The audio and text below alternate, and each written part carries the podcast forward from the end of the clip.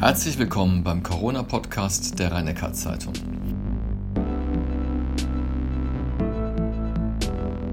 Wer sollte sich alles im Herbst eine Auffrischungsimpfung geben lassen und kommt CureVac mit seinem Impfstoff einfach zu spät?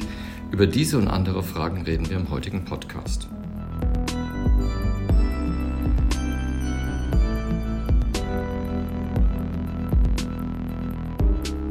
Professor Kreuslich, die Fußball-Europameisterschaft beginnt.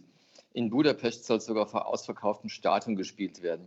Bereitet Ihnen das eigentlich als äh, Virologe Sorgen? Naja, es ist so, dass die Situation in verschiedenen Ländern unterschiedlich ist. Auch die Regeln sind, glaube ich, unterschiedlich. Ich kenne nicht alle Details. Ähm, generell hatten wir oft besprochen, ist es so, wenn wir im Freien, das ist ja nun mal ein Fußballstadion, uns aufhalten, ist das Risiko deutlich geringer. Andererseits, wenn die Leute dicht gedrängt sind, äh, schreien, rufen, anfeuern und gegebenenfalls noch viel Bier dazu trinken, wird das Risiko wieder erhöht.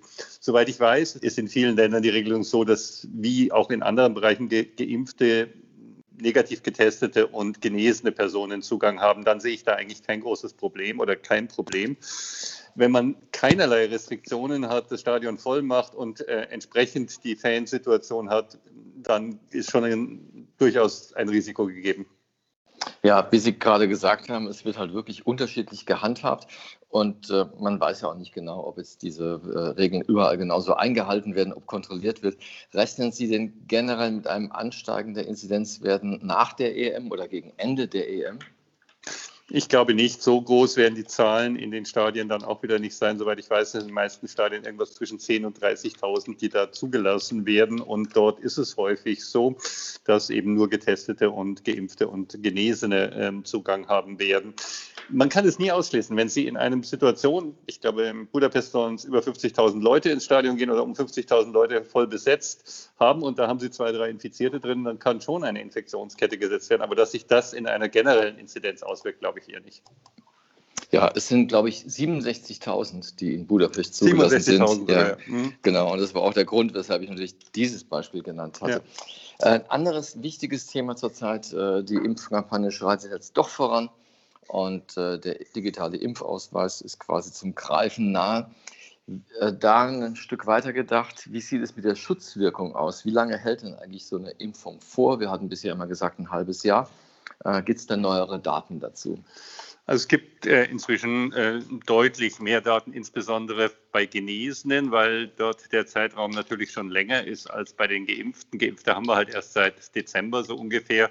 Genesene haben wir seit März letzten Jahres. Es gibt jetzt auch eine aktuelle Studie aus Köln, die ähm, bei Personen, die geringe Krankheitssymptome hatten, ich erinnere daran, dass die Stärke der Immunantwort ja auch ein bisschen damit ähm, korreliert, also zusammenhängt, wie stark die Symptome sind. Also schwere Erkrankte haben eine bessere Immunantwort als leichte Erkrankte. Aber auch bei diesen leichter Erkrankten, beim weit überwiegenden Teil, jetzt zehn Monate nach der Erkrankung, noch eine gute Antikörpermenge gesehen wurde. Letztes Frühjahr, Frühsommer um diese Zeit gab es viele Diskussionen darum, dass ähm, ein relativ rascher Abfall von Antikörpern gesehen wurde. Der ist aber nur in der frühen Phase. Im weiteren Verlauf scheinen sie doch länger stabil zu sein. Und ich gehe eigentlich davon aus, dass man sowohl nach ähm, einer Erkrankung als auch nach einer Immunisierung mit einem Immunschutz in der weit überwiegenden Zahl der Menschen von einem Jahr oder länger rechnen kann.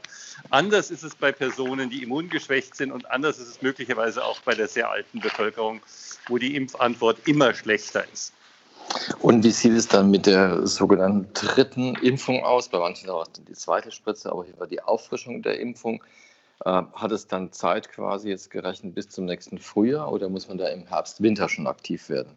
Also ich würde sehr dafür plädieren, dass wir äh, die Risikobevölkerung, immungeschwächte Personen, das sind Personen, die zum Beispiel ähm, eine Immunstörung haben, aber können auch Patienten mit äh, Tumoren sein, können ähm, andere Gründe geben und auch bei der sehr alten Bevölkerung, insbesondere in den Heimen, Alten- und Pflegeheimen, relativ frühzeitig mit einer Drittimpfung oder Auffrischimpfung ähm, eintritt und das dann vor der Wintersaison. Wenn, wenn wir uns überlegen, wie äh, Atemwegserreger sich verbreiten, dann haben wir natürlich in der Wintersaison, also von Oktober bis März, die Häufung. Deswegen wäre es sehr günstig, bei diesen Menschen im Oktober eine Auffrischungsimpfung zu machen. Für die restliche Bevölkerung, und das sind ja die aller, allermeisten von uns, die dann geimpft sein werden, gibt es keine Notwendigkeit, nach heutigem Stand sehr frühzeitig mit einer Auffrischungsimpfung reinzugehen. Ich denke, wir sollten dort priorisieren. Äh, höre ich da richtig raus, dass es quasi darauf hinauslaufen wird, dass man sich gegen Herbst hin jährlich impfen lassen sollte in Zukunft? Kann man auch nicht sagen, ähm, dass man irgendwann eine Auffrischung braucht, wenn wir davon ausgehen, dass der Erreger bleibt ist sehr wahrscheinlich. Ob man die jedes Jahr braucht, ob man sagt im Rhythmus von zwei bis drei Jahren. Wir müssen einfach etwas länger die Situation beobachten. Eine Pandemie kann man immer nur so weit zurückblicken, wie sie halt gerade gelaufen ist. Und da haben wir halt jetzt gerade für die Impfung erst ein halbes Jahr. Ich gehe davon aus, dass öfter als einmal im Jahr wahrscheinlich nicht notwendig sein wird. Ob es wirklich jährlich notwendig ist oder ob die Abstände größer sein können, muss man sehen. Werden wir sehen. Die Zahl der Neuerkrankungen geht ja bundesweit, aber auch in der Region sehr erfreulich zurück. Wir haben ganz, ganz niedrige Werte zurzeit. Äh, täuscht dieser Blick, dass jetzt eigentlich Entspannung angesagt ist oder haben Sie noch Bedenken, ist gerade regional gedacht? Nee, der Blick täuscht nicht. Bedenken habe ich auch keine, ähm, dass, dass sich jetzt schnell verändern würde. Ich würde nur sehr dafür plädieren, dass man deswegen nicht gleich alle Vorsichtsmaßnahmen aufgibt und ähm, glaubt, dass äh, überhaupt kein Risiko mehr besteht. Wir sprachen gerade über die Fußballstadien, die Besetzung der Fußballstadien.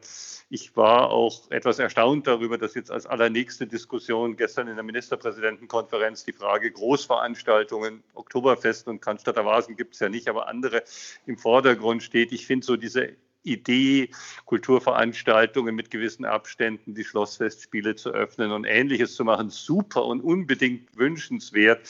Ob man jetzt unbedingt gleich fragen muss, ob man die SAP-Arena mit 14.000 oder wie viel auch immer Plätzen gleich voll besetzen kann oder nicht. Ich würde da ein bisschen Zeit geben und schrittweise vorgehen. Hm, ist natürlich auch eine kaufmännische Frage, weil die SAP-Arena mit 1000 Besuchern bekommt man nicht finanziert. Und, und da ist ein bisschen der wirtschaftliche Druck dann vorhanden an der Stelle. Absolut. Und deswegen muss ja. man genau diese Schritte bedenken und nicht mit 1000 anfangen, sondern das, was möglich ist, machen. Aber vielleicht nicht ähm, das maximale Risiko, was vielleicht nicht dramatisch hoch, aber doch gegeben ist, von vornherein austesten, sondern sagen, jetzt machen wir es mal so. Und in vier Wochen können wir dann die weiteren Schritte gehen. Bundesweit äh, ist es sehr in der Debatte die Variante Delta, also die Variante, die zuerst in Indien aufgetaucht ist. Und äh, der, die Verbreitung liegt bei 2,5 Prozent. Entspricht es auch der Verbreitung hier? Wir können, ähm, ich glaube, wir sind glücklicherweise in der Situation, dass die Fallzahlen so niedrig sind, dass äh, Prozentzahlen ein bisschen erratisch werden. Wenn man nur fünf bis zehn Neuinfektionen diagnostiziert, sind Aussagen über Prozentzahlen sehr schwierig zu machen. Aber es ist immer noch die absolute Minderheit dessen, was wir hier finden. Aber wir finden sie. Wir haben immer wieder mhm. Fälle. Mhm dieser Variante auch hier bei uns diagnostiziert. Wir haben den, äh, unsere Diagnostik dahingehend umgestellt, dass wir sie am selben Tag oder bis zum nächsten Tag auch sicher identifizieren können, sodass wir da keine zeitliche Verzögerung haben und dem Gesundheitsamt direkt Bescheid geben können. Selten, aber vorhanden. In Indien selbst äh, steigen die Zahlen immer noch exorbitant. Und äh, wie schätzen Sie den Verlauf der Pandemie jetzt überhaupt in Asien ein? Wir hatten sprachen auch schon über Nepal, was ja auch sehr von Corona belastet wird. Indien ist regional unterschiedlich, aber insgesamt sind die Neuinfektionszahlen jetzt nicht mehr so hoch, wie sie vor einigen Wochen waren. Ähm, die Gesamtzahl der Infizierten auf die Gesamtzahl der Todesfälle ist immer noch extrem hoch. Da sehen wir den nachlaufenden Effekt, den wir auch bei hier hatten. Wir erinnern daran, vor einigen Wochen hatten wir noch volle Intensivstationen, obwohl die Infektionszahlen schon deutlich runtergegangen sind. Und erst nachlaufend sinkt das ab. Ähm, ich habe das Gefühl, dass Indien es langsam zumindest teilweise unter Kontrolle bekommt, aber wie es sich mittelfristig entwickeln wird, ist schwer zu sagen. Die äh, Anzahl der Geimpften in, im, im, indischen Subkontinent ist immer noch extrem niedrig. Äh, in Indien, in den Nachbarländern ist das nur eine sehr geringe Zahl. Und wie sieht es mit Afrika aus? Dort rutscht man gerade in die dritte Welle. Wie, wie würden Sie da die Entwicklung bewerten? Afrika ist halt auch ein großer Kontinent. Ähm, wir, wir, haben so ein bisschen die Tendenz von Afrika, von einem Land wie der Schweiz zu reden. Und das ist halt nicht so homogen, sondern doch etwas, ähm, etwas anders zu sehen. Im Süden Afrikas, äh, Südafrika, Namibia, Botswana, wo auch ähm, in den bisherigen Phasen mehr Fälle re registriert wurden, ist ein deutlicher Wiederanstieg, insbesondere auch in Südafrika, Verdopplung innerhalb eines Tages der Neuinfektionsrate zu sehen. In Zentralafrika, in, in Nordafrika ist das nicht so. Erstaunlich hohe Zahlen auf den Seychellen, Kapverdischen Inseln, kann ich nicht genau erklären, warum. Das hat zum Teil natürlich auch was mit den Gesundheitssystemen zu tun. Sie werden im Niger oder im Tschad deutlich weniger Testmöglichkeiten vorfinden als in den größeren städtischen Bereichen von Südafrika ähm, etc. Er hat dann zum Teil auch mit, mit tatsächlichen regionalen Unterschieden zu tun. Wir müssen uns also die Regionen jeweils ganz genau anschauen. Äh, Südafrika und auch die Nachbarländer steigen nochmal deutlich jetzt wieder. Das ist aber auch der dortige Winter. Das darf man nicht vergessen. Also wir haben einfach ähm, die südliche Halbkugel und dort waren die ganze Zeit über eine gewisse Anzahl von Fällen, Sie erinnern, die südafrikanische Variante mhm. höher infektiös und möglicherweise ähm, nicht ganz so gut neutralisiert durch den Impf- und Immunschutz plus das Winterhalbjahr kann eine Erklärung dafür sein. Ähm, für Gesamtafrika eine Prognose abzugeben, scheint mir sehr, sehr schwierig zu sein. Ähm, bisher sind wir immer noch erstaunt darüber insgesamt, dass die Zahlen für Gesamtafrika im Vergleich zu den anderen Kontinenten eher niedrig gewesen sind. Ähm, jüngere Bevölkerung, Underreporting, also nicht alle Fälle werden äh, diagnostiziert, spielen dabei eine Rolle. Ob es zusätzliche Argumente gibt, kann man nicht ganz sicher sagen. Aufgrund der erfreulichen Entwicklung hierzulande kommt ja das Tübinger Unternehmen CureVac mit seinen Studien nicht richtig voran, weshalb äh, es gibt einfach zu wenig Infizierte, auch in den Testgruppen, äh, weshalb der mRNA-Impfstoff immer noch nicht zugelassen werden kann. Ähm, heißt das eigentlich für so einen komplexen Impfstoff, dass die Entwicklung am Ende dann zu spät kommt? Weil es ist ja genau die Länder, über die wir eben gesprochen haben, Afrika oder teilweise auch Asien mit langen Transportwegen, bei einem Impfstoff, der so gekühlt werden muss, ist der gar nicht praktikabel. Wie beurteilen Sie das eigentlich? Ist CureVac einfach jetzt zu spät dran? Also es ist sicher sehr spät dran, um noch den großen Impact, den großen ähm, Beitrag zur Immunisierung zu machen. Die Strategie, weil man ja auch schon frühzeitig in der Firma wusste, dass man später als BioNTech Pfizer, auch später als AstraZeneca oder moderner kommen würde, war ja von vornherein schon auf den europäischen Kontinent und die weiterentwickelten anderen weltweiten Bereiche gerichtet. Die haben für USA schon von vornherein nicht mehr darauf spekuliert. Warum es sich jetzt so weiter verzögert, zwar jetzt fürs zweite Quartal angekündigt und die Ergebnisse der letzten Tage sprechen eher dafür, dass es in der zweiten Hälfte des dritten Quartals erst zu einer Zulassung kommen könnte, also August, September oder irgend sowas. Ähm, ich kann es nicht genau sagen. Also weltweit betrachtet ist natürlich schon so, dass wir bedauerlicherweise auch in den letzten Monaten viele Infektionen hatten, sodass man Impfstoffe testen kann, aber man muss dann auch die Zulassung jeweils für diese äh, Region haben. Woran es jetzt wirklich gelegen hat, ob ähm, keine ausreichenden Testzahlen verfügbar waren oder ob es andere Gründe gab, weiß ich nicht. Ich habe auch keinen Einblick in die Details der Zulassung. Ähm, es wird sicherlich gute Gründe geben, dass ähm, Reserve oder andere Impfstoffe noch ähm, verfügbar sind, möglicherweise auch weiterentwickelt werden können. Gerade wenn der Bedarf für Auffrischimpfungen möglicherweise auch Variantenimpfstoffe sind, könnte sich dort nochmal ein neuer Markt auftun. Aber es ist völlig klar, dass CureVac und auch andere Firmen, die Impfstoffe entwickeln, jetzt relativ spät und möglicherweise nur in Nischenmärkte noch eine entscheidende Rolle spielen können. Es werden ja weltweit über 100 Impfstoffe entwickelt oder daran geforscht. Braucht man die eigentlich alle oder ist es dann wirklich so am Ende, dass die schnellsten zehn, die werden benötigt und die anderen haben die Mühe sich umsonst gemacht? Also für die globale Versorgung wird man sicherlich im Wesentlichen mit den jetzt vorhandenen und möglicherweise ein oder wenigen weiteren Impfstoffen, insbesondere die Proteinimpfstoffe, könnten noch eine Rolle spielen. Also die, die das Eiweiß direkt spritzen, das ist ja bei anderen Krankheiten der häufigste Impfstoff, den man verwendet, also das häufigste Prinzip. Die könnten schon noch eine wichtige Rolle spielen. Wichtig wird es dann, wenn wir Impfstoffe entwickeln, die für bestimmte Zielgruppen besonders wirksam sind. Wenn wir also einen besonders sicheren Impfstoff für Immungeschwächte, für Kinder, für Kleinkinder entwickeln können auf einer bestimmten Basis, der dort ähm, Vorteile hat, dann wird das sicherlich eine erhebliche Bedeutung haben, gerade wenn man überlegt, dass man zukünftig auch wieder impfen muss und dann gerade die junge Bevölkerung impfen würde, damit sie eben entsprechend geschützt sind. Also ich kann mir gut vorstellen, dass es für einzelne Impfstoffe mit speziellen Indikationen, also speziellen Zielgruppen oder Möglichkeiten noch ein wichtiges Potenzial gibt. Aber wir werden nicht 100 Impfstoffe brauchen und es werden auch nicht alle 100 Impfstoffe dann überhaupt bis zur Zulassung kommen, sondern nur ein ganz geringer Teil davon und selbst von den zugelassenen nicht alle verwendet werden.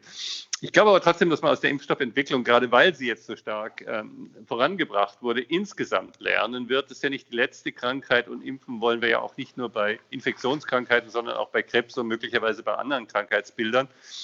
Man wird aus dem, was man hier in sehr intensiven Studien äh, durchgeführt hat, auch für die Zukunft lernen, also für die Forschung und für die Entwicklung im Gesundheitssystem insgesamt wird es trotzdem Vorteile bringen. Wir hatten schon öfter über die Ursachen gesprochen, wo Corona eigentlich herkommt. Jetzt bin ich in diesen Tagen auf eine Aussage von Christian Drosten, dem Virologen an der Berliner Charité, gestoßen und er sagt, für ihn sei es eigentlich ganz klar, dass das Virus aus der Pelzzucht stammt, äh, weil SARS-1 auch aus der Pelzzucht quasi hervorgegangen wäre. Äh, stimmen Sie der Aussage so zu? Ich kann das weder bestätigen noch widerlegen. Ich habe da keine eigenen Erkenntnisse. Bei SARS-1 war es damals auch so, dass es klar ein Fledermausvirus war, das über einen Zwischenwirt ähm, und da wurde die Schleichkatze damals identifiziert. Nicht, dass irgendjemand Schleichkatzen kennen würde, aber über dieses Virus hat man sie dann kennengelernt, äh, wurde als Zwischenwirt äh, erkannt, von dem es dann wohl in der äh, Zucht dieser Tiere und äh, entsprechend äh, auf den Menschen übergegangen ist. Ob das jetzt eine Hypothese ist, die einfach bei Analogie sagt, es gab ein Fledermausvirus, das hat ein Pelztier befallen und dann den Menschen, oder ob es dazu Erkenntnisse gibt, ist aus den mir zugänglichen Unterlagen, ich habe die Artikel und das Interview mit Herrn Drosten auch gelesen, ähm, nicht, geht nicht hervor. Es scheint mir im Moment eine durchaus begründete Spekulation, aber die Aussage ist es sicher, weiß nicht genau, worauf das basieren soll. Ähm, ich frage ja immer deshalb danach, weil es immer um die eine Frage, die dahinter steht, geht, nämlich kann man das quasi künftig verhindern? Wir haben schon oft gesagt, oder Sie haben schon oft gesagt, nein, man kann es nicht verhindern. Aber wäre dann vielleicht doch die Überwachung der Pelzzucht generell eine gute Idee? Also ob die Überwachung oder möglicherweise die Reduktion der Pelzzucht generell eine gute Idee ist, würde ich anders begründen. Braucht der Mensch wirklich tierische Pelze? Da kann man lange darüber diskutieren, ob das nötig ist und ob ein derartig gewinnorientiertes Unternehmen etwas ist, was man sich wünschen wird ganz losgelöst von der Pandemie. Nehmen wir ein Gegenbeispiel, Ebola. Ähm, Ebola ist ein Erreger, der offensichtlich von Fledermäusen und ähnlichen Tieren äh, auf den Menschen übergehen kann. Der genaue Weg ist unbekannt. Wir wissen bis heute nicht, wie es funktioniert. Und trotzdem gibt es immer wieder in Zentral- und dann auch in Westafrika Ausbrüche davon, die wir nicht verhindern können, auch ohne Zwischenwirt. Ähm, die Vermutung, dass wenn ich ähm, die Pelztierindustrie reguliere, dass ich Pandemien ausschließe, halte ich für einfach nicht berechtigt. Ähm, die Möglichkeit, dass bestimmte Ereignisse, die gegebenenfalls hätten eintreten können, dadurch verhindert werden können, scheint mir gegeben. Aber ich würde im Moment wesentlich bessere andere Gründe zur Einschränkung der Pelztierindustrie sehen als die Pandemie. Aber die Pandemie kann vielleicht dafür helfen, diesen anderen Argumenten mehr Gewicht zu geben. Professor Greuslich, ich bedanke mich für das Gespräch.